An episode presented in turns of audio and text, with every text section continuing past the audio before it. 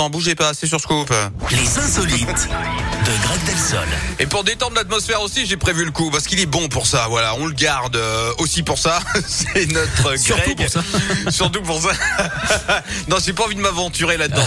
Non, non, mais Greg, vous êtes bon pour nous faire rire et pour ça, on va où aujourd'hui? On commence la semaine par un petit plaisir, Yannick, un péché Ah. de gourmandise. hein. On file en Israël avec un nouveau record mondial. Un Ouais. agriculteur a cultivé donc la fraise la plus lourde du monde, 289 grammes. De quoi prendre un sacré melon. hein.